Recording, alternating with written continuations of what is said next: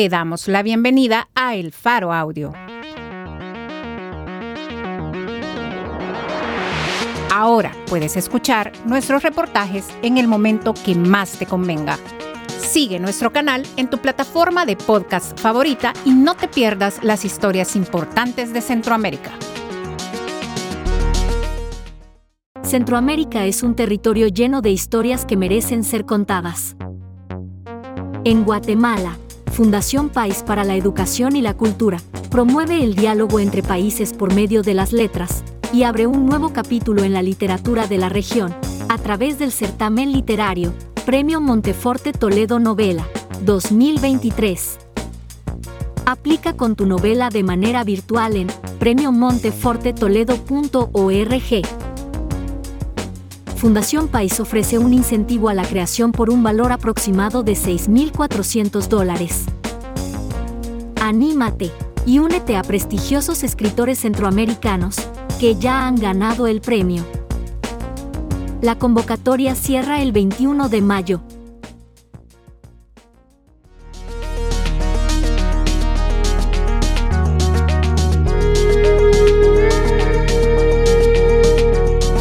Hoy es 23 de mayo, 2023. Este es un artículo de Gabriel Labrador, titulado partidos opositores y sociedad civil a punto de concretar candidatura presidencial única. Publicado en elfaro.net.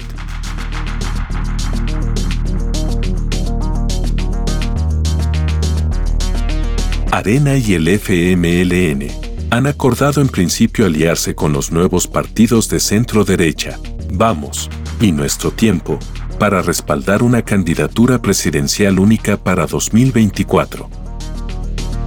Los nombres de los precandidatos de la plataforma aún no están definidos, pero el calendario electoral y las fuentes consultadas indican que las candidaturas estarán listas a finales de la presente semana. Dentro de Arena y el FMLN aún hay discusión sobre si cerrar este trato que, según las fuentes, han ayudado a construir.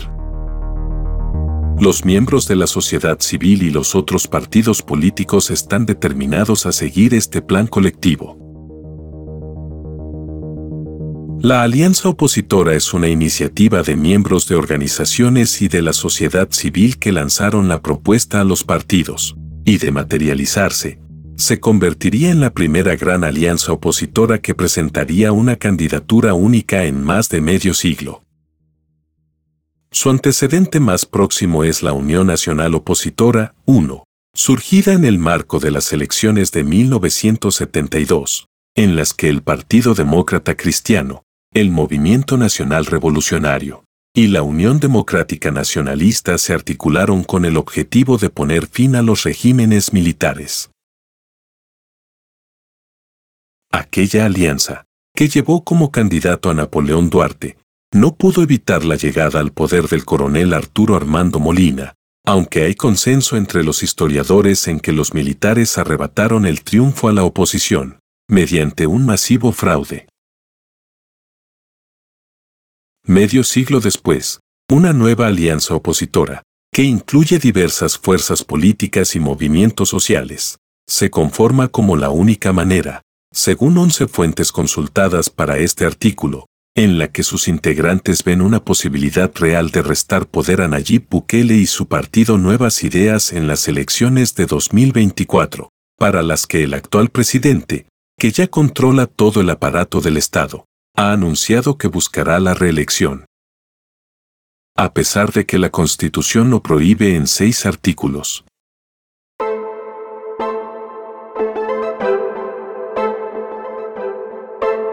Las fuentes consultadas coinciden en que es inviable lanzar una candidatura bajo banderas tradicionales como las de Arena o el FMLN, que fueron y siguen siendo los principales adversarios del buquelismo. Todas concuerdan en que la fórmula presidencial de la plataforma, ante el desgaste y la crisis de los partidos más longevos, se inscribirá bajo la bandera de nuestro tiempo, uno de los partidos más jóvenes, fundado en 2019, y que actualmente tiene un solo diputado en la Asamblea Legislativa.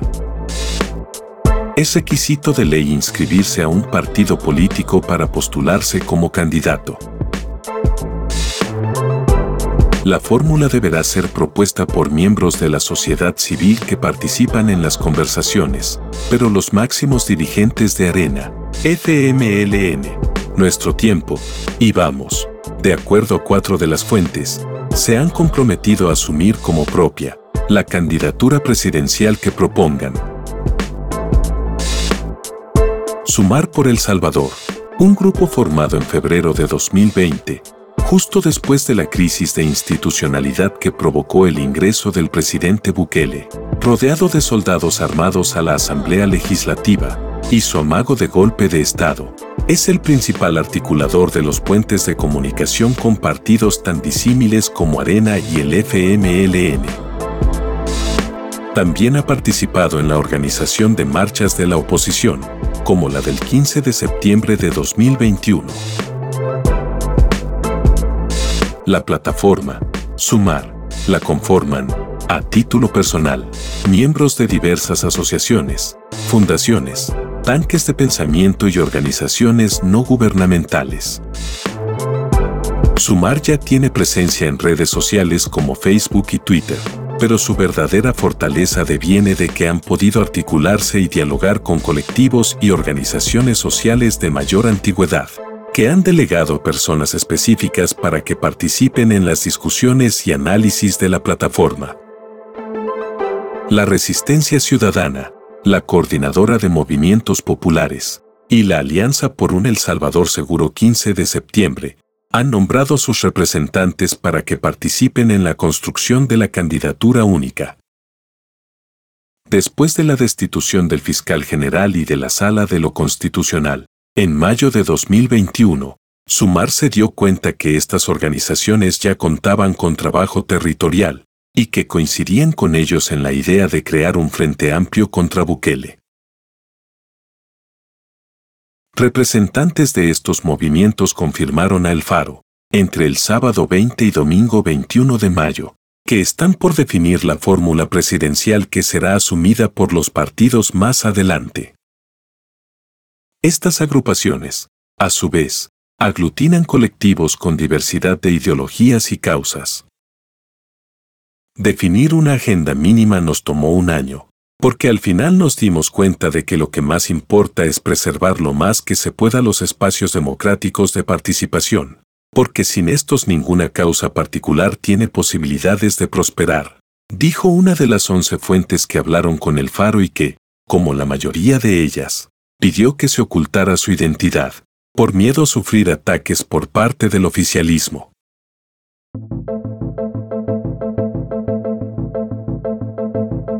El miedo no es fortuito. Desde que Bukele llegó a la presidencia, su gobierno se ha caracterizado por una permanente campaña de ataque a sus adversarios políticos, algo reconocido incluso por la Comisión Interamericana de Derechos Humanos, CIDH, que en septiembre de 2021 emitió medidas cautelares a favor de Berta María de León, por considerar que su vida corría peligro. Otros adversarios han sido perseguidos con procedimientos judiciales ad hoc, o bien a través de herramientas sofisticadas y complejas como el régimen de excepción, que ha servido también para perseguir a ciudadanos que expresan inconformidades en redes sociales. Bukele controla la Fiscalía General, la Sala de lo Constitucional y los jueces del país, además de contar con la lealtad absoluta de la Policía Nacional Civil y el Ejército. Esas son medidas abusivas que, según organizaciones de gran trayectoria en defensa de los derechos humanos como Human Rights Watch, han sido posibles por el desmantelamiento de las instituciones democráticas desde que Bukele tomó posesión en 2019. La imagen internacional de Bukele se ha visto deteriorada por los abusos de poder en los que ha incurrido. Amnistía Internacional ya señalaba en junio de 2022 la crisis de institucionalidad democrática de El Salvador, a lo que ahora se suman los ataques contra periodistas, defensores de derechos humanos o a la ciudadanía crítica, en general, en el marco del régimen de excepción. La Asociación de Periodistas de El Salvador reportó 136 casos de agresiones contra periodistas en 2022, de los cuales, más de la mitad, fueron cometidos por actores estatales. La Mesa por el Derecho a Defender Derechos reportó 61 ataques a defensores en el primer semestre de 2022.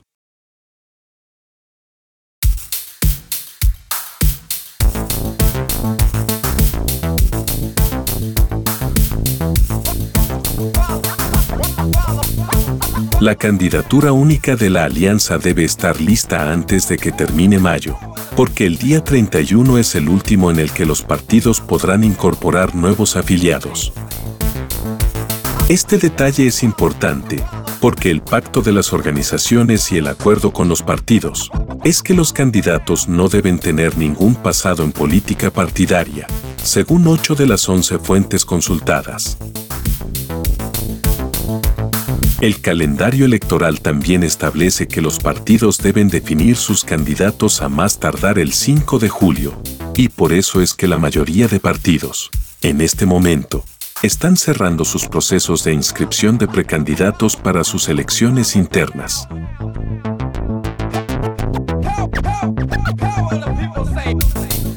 Impulsar la candidatura presidencial según las fuentes, permitirá influir en las otras elecciones que son cruciales en 2024. Las legislativas y municipales. Las elecciones del Parlamento Centroamericano, que también se celebrarán en febrero, se ven como un tema de menor importancia para la alianza, y se ha dejado en libertad para que cada partido decida si participa o no. El bloque de partidos aspira a obtener alrededor de 30 diputados, algo que rompería el actual dominio absoluto de Bukele en el órgano legislativo. Hoy en día, el buquelismo tiene asegurada una supermayoría de 63 diputados de 84, si se incluye a los legisladores de Nuevas Ideas y los partidos aliados como Gana, PCN y PDC. Sin sus consortes, el partido oficial tiene 55 diputados.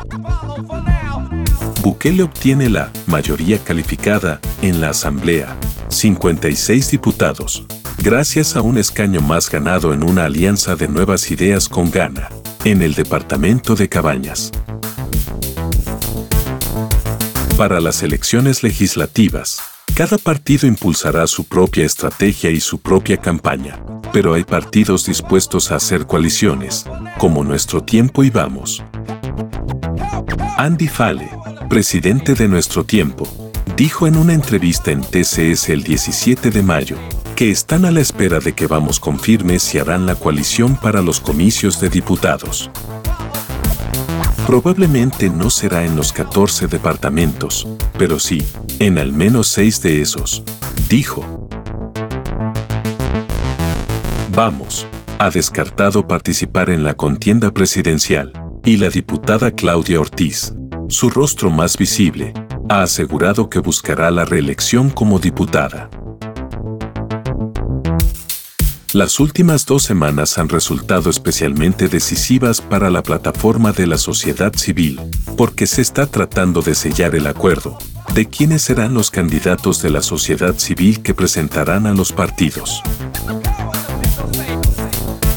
Hay nombres que se han barajado como posibles candidatos presidenciales, entre ellos Luis Parada, abogado y militar en situación de retiro que, en 2017, estuvo a punto de inscribirse en las internas de Arena, en las que se definiría el candidato presidencial.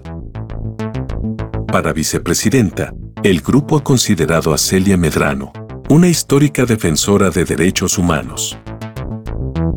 A pesar de ser las cartas más fuertes, aún no han tomado una decisión final, y barajan otras posibilidades. Consultados por aparte, Parada y Medrano dijeron que no estaban disponibles para comentarios, pero no negaron estar al tanto de las conversaciones. Sumar pagó algunas mediciones de opinión pública para diseñar su estrategia. El requisito era que fueran personas sin un pasado cuestionable, y que hubieran tenido mayoritariamente un rol en la sociedad civil. En la semana del 15 al 20 de mayo, las negociaciones tenían como punto principal la definición de la fórmula presidencial. Uno de los bloques que conforma el grupo, la Alianza por un El Salvador Seguro, propuso someter a evaluación más nombres antes de tomar la decisión final, y eso retrasó el nombramiento. Sumar estuvo de acuerdo con ampliar la consulta de nombres, aunque eso haya supuesto presionar aún más los tiempos. Decidimos privilegiar la unidad del proyecto. Es importante, y es probablemente la última oportunidad que tengamos, dijo una de las fuentes.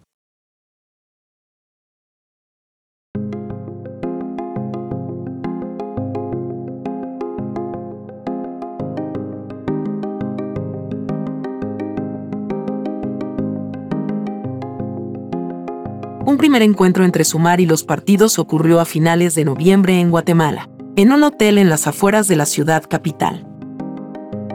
Aquello fue un punto de inflexión en esta historia. Hasta entonces, Sumar se había definido como un espacio de debate sobre soluciones para los problemas del país.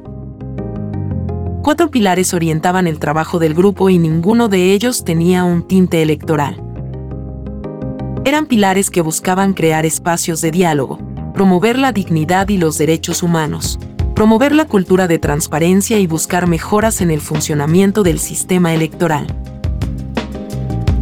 Pero las elecciones aparecieron en el horizonte, y hubo llamados a impulsar un proyecto electoral, según explicaron tres fuentes, bajo el argumento de que la organización social debía tomar espacios de poder, que normalmente están solo en manos de partidos políticos. En Nicaragua pasó que descabezaron a los partidos y se acabó todo, así que aprendimos la lección, y por eso esta vez la sociedad civil es la que está presentando cosas a los partidos, porque así la sociedad se empodera, dijo una de las fuentes. Con esa idea, se llegó a la reunión en Guatemala, entre Sumar y los partidos políticos. En aquella cita, tomaron una decisión histórica los partidos cedieron a la sociedad civil el poder de definir la fórmula presidencial, que luego los partidos impulsarían de manera conjunta. En esa reunión participaron Carlos García Saade, presidente de Arena, Andy Feller, presidente de Nuestro Tiempo, y Claudia Ortiz, única diputada de Vamos, y quien al menos hasta octubre de 2022 se perfilaba como candidata presidencial hasta que el partido anunció que no presentaría candidatura para ese cargo. Ortiz confirmó en una entrevista con El Faro, en septiembre de 2022, que estaba en marcha la construcción de una alianza para 2024. García Saade es abogado y milita en Arena desde hace casi dos décadas. Antes de ser el presidente del partido, era asesor de la bancada legislativa Después de la derrota presidencial contra Bukele, el Consejo Ejecutivo Nacional de entonces fue sustituido por uno que presidió Gustavo López Davison, fallecido en circunstancias poco claras en julio de 2022. Ante la muerte de su presidente, quien asumió fue el segundo al mando, Eric Salguero, pero renunció en 2022, y así fue como llegó García Saade al puesto. El partido se encuentra en una situación financiera grave, Dos de sus sedes han sido decomisadas por el Estado, y Hacienda les debe 3 millones de dólares de la deuda política, aunque también el partido tenía enormes deudas con acreedores, rondando los 7 millones. La dirección del FMLN no participó en ese encuentro de Guatemala, pero conforme fue pasando, el tiempo los vasos comunicantes se abrieron, y a día de hoy, la Secretaría General del partido, a cargo de Óscar Ortiz, también está incluida en el pacto, de acuerdo a cuatro de las fuentes consultadas.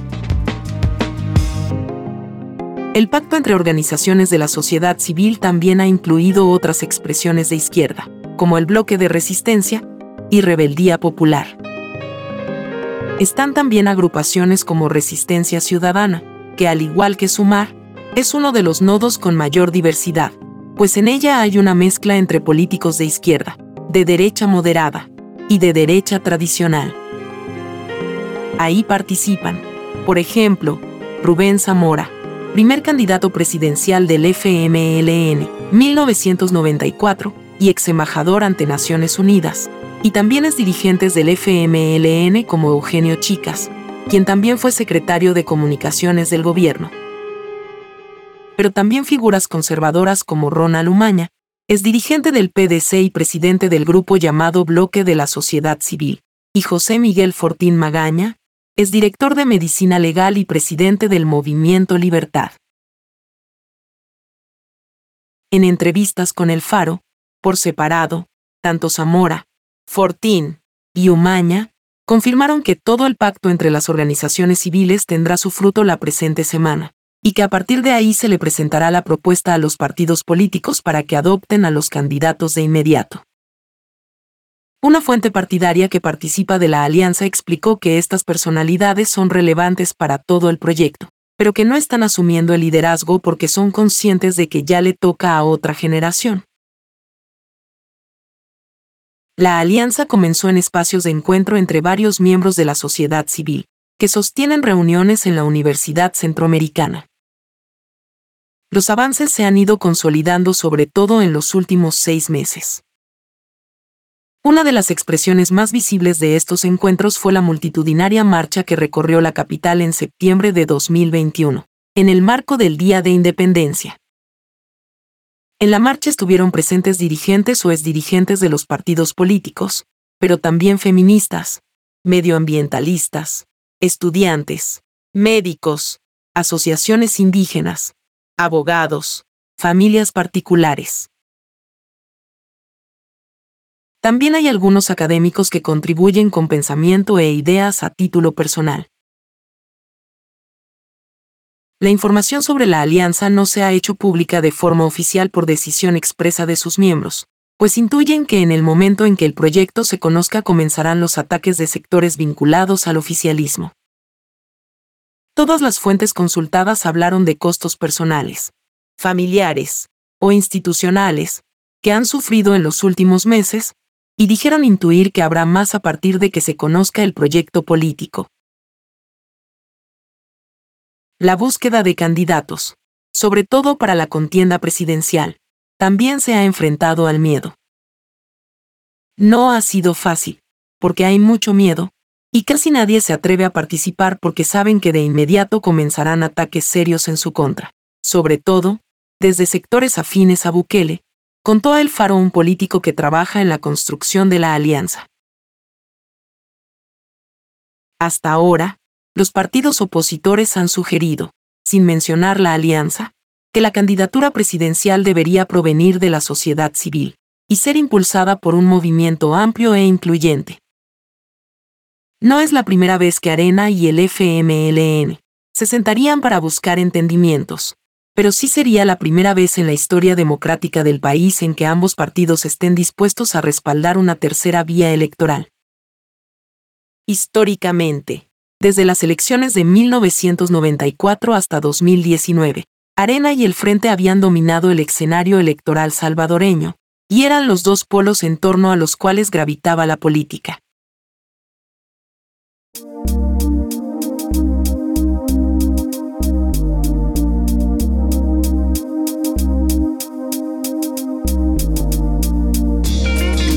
García Saade, presidente de Arena, confirmó a El Faro el 2 de mayo que han existido reuniones de su partido con otros institutos y con expresiones de izquierda, pero negó que hubiera acercamientos con el FMLN oficialmente. Somos como agua y aceite, dijo. Pero de inmediato agregó, lo importante es que el candidato surja de la sociedad civil, y si surge, nosotros estaríamos dispuestos a respaldarlo. Todo indica que si Arena está dispuesta a hacer cuerpo con el FMLN es bajo una estricta alianza coyuntural para enfrentar a Bukele. Desde el FMLN, las formas también las están cuidando. El 18 de mayo, el dirigente Rodrigo Cerritos confirmó en una entrevista en el canal TVX que su partido estaba en busca de candidatos presidenciales que provinieran de sus filas de militantes. pero hacia el final de la entrevista, Cerritos admitió que, una vez tengan su selección, buscarán a la sociedad civil para dialogar la posibilidad de mejorar la fórmula presidencial. El FMLN va a presentar sus propias candidaturas y con ellas va a ir a un encuentro nacional para conversar. Si un sector de la sociedad civil nos plantea que tienen un mejor candidato, veámoslo, platiquémoslo, porque este es el momento donde debemos apostarle a la unidad de la gente, dijo Cerritos. En esta elección de 2024, ni el Frente debería llevar candidato presidencial, ni Arena. Este es el momento para construir una candidatura desde la sociedad civil que pueda ser coordinada, negociada, puesta en marcha en uno, dos, tres partidos pequeños y proyectar esa candidatura de la sociedad civil, dijo Eugenio Chicas. Es dirigente y militante del FMLN, que se presentó a sí mismo como parte del directorio de De Resistencia Ciudadana, en una entrevista con El Faro el 22 de marzo. Otra señal que refleja el compromiso del Frente con la alianza es la afirmación que hizo Vladimir Melara, uno de los voceros del Frente, en una entrevista con El Faro en abril de este año. Melara dijo que, para la alcaldía de la capital, el FMLN está interesado en establecer una alianza con el actual concejal de nuestro tiempo en la ciudad, Héctor Silva Hernández. Sin embargo, aún no se ha terminado de definir la participación del FMLN en la alianza de Sumar por El Salvador. Si bien es un hecho que políticos como Chicas participan de estas reuniones, otros como Melara y Cerritos, ambos voceros oficiales del FMLN, dicen que aún hay debate interno.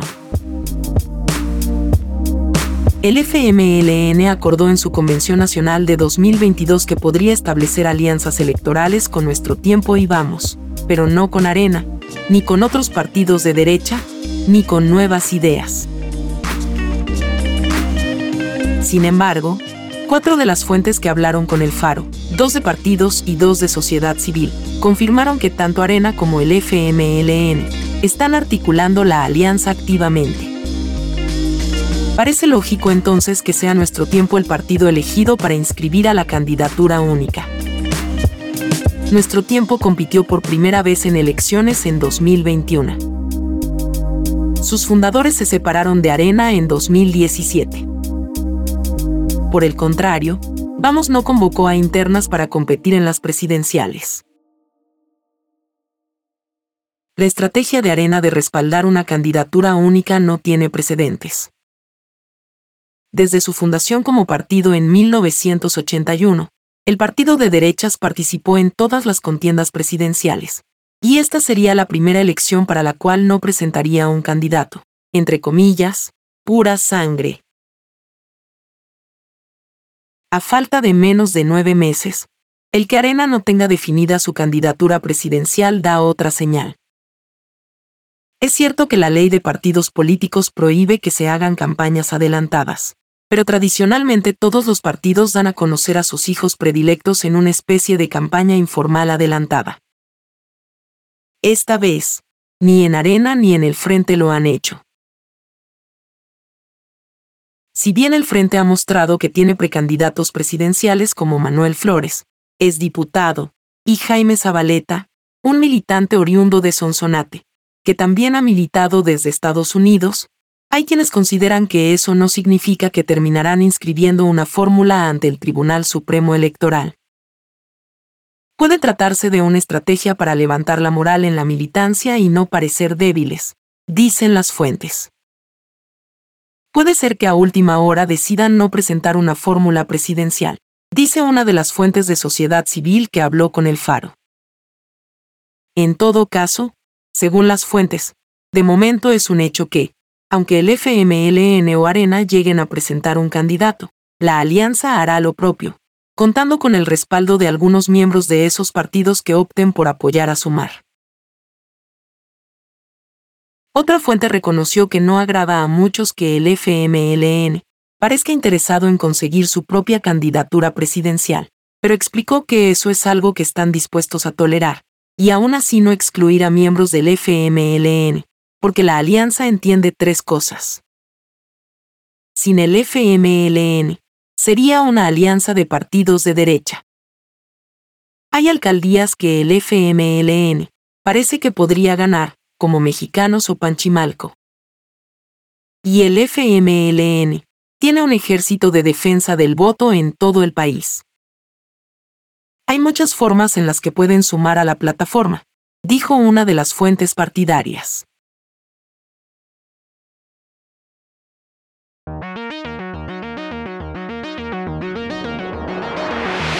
Partidos opositores y sociedad civil a punto de concretar candidatura presidencial única. Por Gabriel Labrador. Editores, Óscar Martínez y Sergio Arauz. Fotografías por Víctor Peña y Carlos Barrera. Producción y musicalización por Omnion. Gracias por escuchar esta historia. Si te parece valioso nuestro trabajo, apóyanos para seguir haciendo periodismo incómodo. Sé parte de nuestra comunidad de excavación ciudadana desde un dólar a la quincena. Ingresa a apoya.elfaro.net.